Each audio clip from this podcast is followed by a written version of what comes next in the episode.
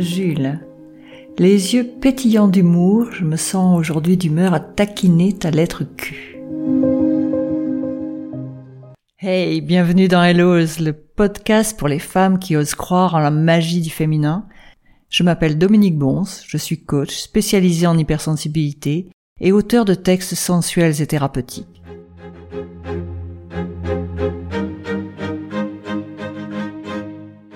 Alors je suis ravie de te retrouver pour ce nouvel épisode, pour cette nouvelle lettre à Jules. Il s'agit de la lettre Q. Inutile de dire de quoi nous allons parler. Non, on va pas parler de pornographie, mais plutôt d'érotisme, de sensualité, qui sont les vraies portes à une sexualité, à des histoires de cul superbement vécues. Mais avant cela, on va laisser Elisa parler et lire sa lettre à son Jules. C'est à toi, Elisa, vas-y.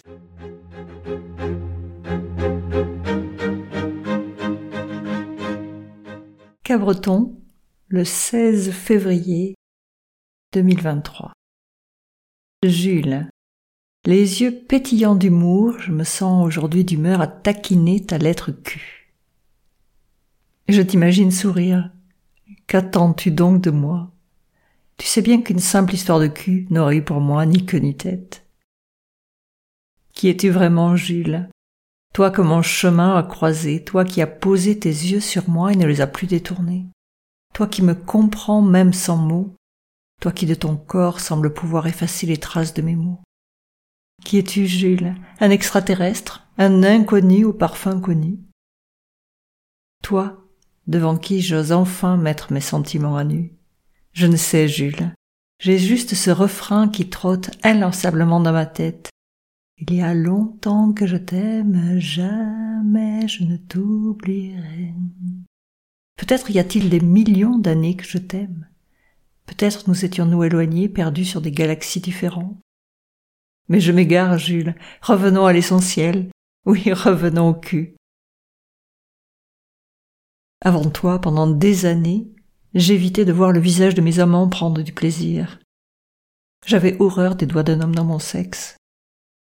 J'avais les seins glacés, repoussant toute taquinerie et hostile à tout contact. J'écourtais toute forme de préliminaire. Je me refusais même à mon propre plaisir. Puis un jour, Jules, ton corps m'a poussé à dépasser une après l'autre toutes ces peurs, tous ces tabous qui gâchaient ma vie de femme. Ton corps m'a montré que le cul peut être divinement bon. Cela fait longtemps que j'avais envie d'écrire cette lettre cul, mais sans vraiment savoir par quel bout la prendre. Aujourd'hui, c'est le bon jour. Je vais enfin te prendre par le bon bout, par le bout de la queue. Oui, cul comme queue. Les joues en feu à cette idée, je me sens pleine de gourmandise, comme devant un macaron à la framboise. L'attente fait aussi partie du plaisir. Je l'imagine d'abord, puis doucement entr'ouvre la boîte et sort délicatement l'objet de désir de son étui. Au plaisir des yeux s'ajoute enfin une envie irrésistible qui me chauffe le ventre. Mes papilles salivaires qui se réveillent, mes yeux brillent de désir, je m'approche. Le macaron est à ma portée. Un regard pour le jauger, puis ma bouche s'entr'ouvre. Et enfin ce premier petit coup de langue pour goûter la framboise. Quelle douceur, quelle suaveté, mais aussi quelle intensité. Tous mes sens sont réveillés. Au diable, le macaron à la framboise, tu l'auras compris, Jules, c'est ta queue qui me procure tant de désir. Oui, queue comme euh, quête d'amour, qui me donne envie de passer de tête à tête à ce fameux tête à queue. Je t'embrasse, signé Elisa.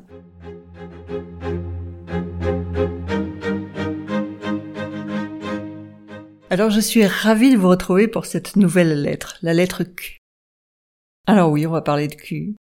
Ça me fait sourire parce que j'imagine euh, mes proches ou mes enfants ou la copine de mon fils au réveil euh, écoutant euh, ou sur le chemin de leur boulot, écoutant le podcast et en train de se dire, bah dis donc, elle y va fort quand même. Bah oui, d'autant plus que je me suis fait chauffer hier par quelques quelques amis à moi, quelques amis femmes à moi qui m'ont dit, mais Dominique, c'est bientôt la lettre Q, j'espère que tu vas te lâcher. Alors oui, je vais essayer de me lâcher. Alors ne croyez pas que je vais vous euh, donner des conseils sur la fellation, sur la sodomie, sur le cuni. Vous n'allez pas non plus m'entendre dire euh, des phrases comme euh, j'ai envie de te sucer, baise-moi. Non, non, j'ai juste envie de stimuler votre euh, érotisme, stimuler votre imagination et, et mettre un peu d'humour dans, dans la sexualité, dans ces histoires de cul dans lesquelles finalement on peut trouver énormément de plaisir. Et puis également, j'ai envie de désacraliser le sexe. Euh, pour certaines femmes euh, qui ont subi des violences ou parfois eu des histoires euh, sexuelles malheureuses, eh bien non, tous les sexes masculins ne sont pas tous les mêmes. Tous les sexes masculins n'ont pas tous la même odeur.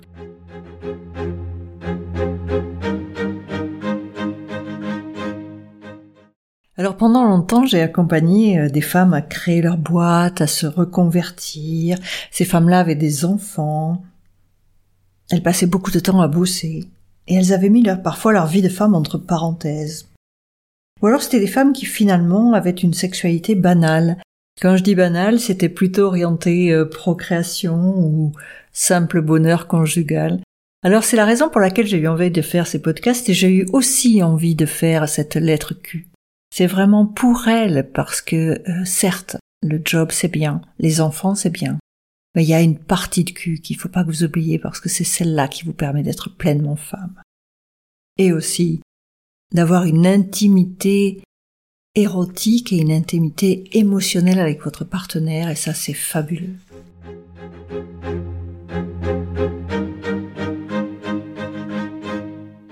Alors oui, on va parler euh, de cul et on va parler d'érotisme.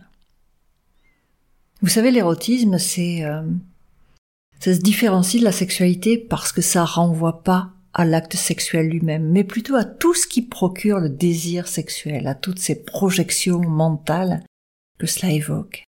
Un peu comme euh, dans la lettre Elisa quand elle parle à son Jules et qu'elle qu'elle fait le lien entre ce macaron à la framboise et finalement vous avez bien compris que finalement ce dont elle fantasme c'est de goûter au sexe de son partenaire. Alors oui, l'érotisme, c'est l'art de suggérer le désir. C'est l'art de faire monter une forme d'excitation dans le corps et d'avoir des pulsions sexuelles. Ça permet aussi d'entretenir l'amour.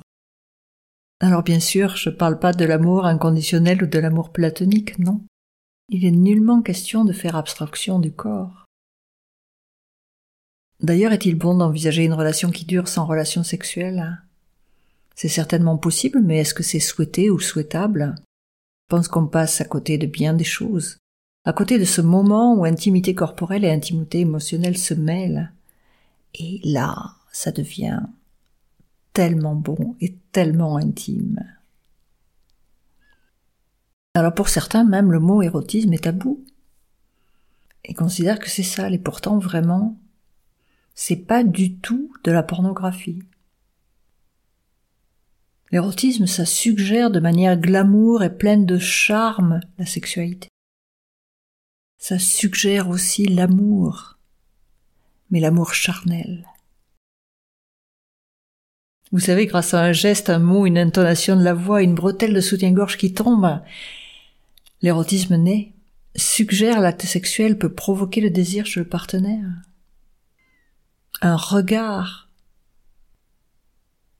un partage d'une bouchée de nourriture. L'érotisme possède de multiples facettes.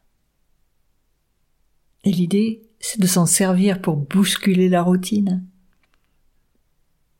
pour sortir de son train-train sexuel, pour faire en sorte que vos histoires de cul soient de véritables instants de plaisir et de véritables souvenirs de votre vie.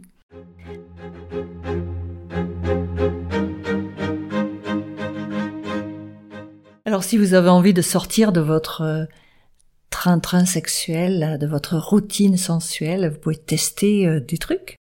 Vous pouvez euh, pimenter vos ébats, vous pouvez faire grimper la température. Alors pourquoi n'essayeriez-vous pas de garder vos sous-vêtements, surtout s'ils sont beaux? De bander les yeux de votre partenaire? Vous savez, une fois les yeux bandés, ces sensations seront décuplées. C'est comme s'il était entièrement à votre merci. Peut-être Allez vous l'envoyer au septième ciel direct dans cette domination, dans cette forme de domination? Vous pouvez tenter des jeux de rôle. Vous pouvez vous attacher les mains. Comme ça, vous devrez utiliser d'autres parties de votre anatomie pour réaliser les préliminaires. Mais au-delà de toutes ces pratiques, euh, il y a quelque chose de fabuleux aussi dans la sensualité et dans les mots. L'idée, c'est de parler sexe avec votre partenaire. C'est compliqué parfois. Il faut trouver l'audace, le ton et surtout les mots. C'est une langue singulière à l'érotisme et elle peut se parler à deux. Alors si vous essayez, ça tisse un, lien érotique dans un couple avec une forme d'intimité, euh, intimité des nuits, intimité des jours. Alors, c'est pas toujours facile, il y a des gens qui n'osent pas, il y a des gens qui aimeraient bien, il y a des gens qui se retiennent, et puis il y a des gens qui parlent tellement qu'on n'a plus envie de parler, et que là, le jeu sera plutôt de leur faire apprendre à faire l'amour en silence. En règle générale, si on utilise l'érotisme, il est bon de parler de sexe, mais pas forcément au lit, pas forcément quand on fait l'amour. L'idée, c'est quand on fait l'amour, c'est d'être concentré, de se laisser aller, de fermer les yeux, d'être entièrement à l'écoute, attentive au moindre frémissement, à la moindre vibration. Bien sûr, quelques mots comme euh, c'est bon, ou j'ai envie que tu me dises quand tu jouis, peuvent être hyper excitants. Ou si on te dit une fois que tu es belle, j'aime ta peau, j'aime tes fesses, oui, une fois, mais pas tout le temps.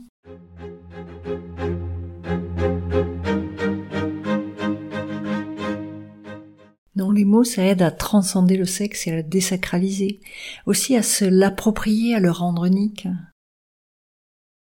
Vous comprenez, Elisa, quand elle a inventé ce code avec euh, Jules, avec euh, son macaron à la framboise, dès qu'elle dit le mot macaron, une lumière va briller dans les yeux de, de Jules, et il aura tout de suite compris, et il aura tout de suite envie, il aura envie de la voir, poser ses lèvres sur ce macaron à la framboise et le déguster avec gourmandise. Et déjà son désir sera monté. Alors par les ça s'apprend. Et j'encourage vivement tout le monde à oser. Alors avant de parler, on peut déjà crier, c'est une première étape. Parce que oui, crier, ça permet de montrer à ce partenaire combien c'est bon et là, c'est effectivement pendant l'acte. Et une fois qu'on sait faire ça, une fois qu'on sait crier, eh bien oui. L'idée, c'est d'être en confiance avec l'autre et de se lancer tout doucement, de créer des jeux de mots, de créer des jeux de mots qui deviennent un jeu sexuel de plus. On peut même se permettre parfois d'être très cru, par SMS par exemple pour se chauffer, quand on est loin, en fait, tout dépend de ce qu'on décide ensemble de faire et de ce qu'on sent que l'autre est prêt à faire. Toujours est-il que dire l'amour, c'est déjà le faire. Dire le cul, c'est déjà rentrer dans la sexualité. Entre faire l'amour et prendre la parole, il y a une connivence. C'est pas donné à tout le monde, mais vraiment, ça fait de belles histoires de cul. Et ça fait de belles histoires tout court. On peut vivre des fantasmes à travers ces histoires, à travers ces mots. Et ça ajoute une charge érotique improbable à la relation sexuelle. Alors oui, testez-le. Et je vous assure, votre vie va changer. Et si vous avez envie de vous entraîner, venez dans le groupe de femmes, le groupe d'écriture sensuelle et thérapeutique. C'est 100% féminin. Venez nous rejoindre. C'est une fois par mois, un soir pendant deux heures. Allez, je vous embrasse, on en reparle la prochaine fois, et je vous retrouve la semaine prochaine pour la lettre R. À bientôt.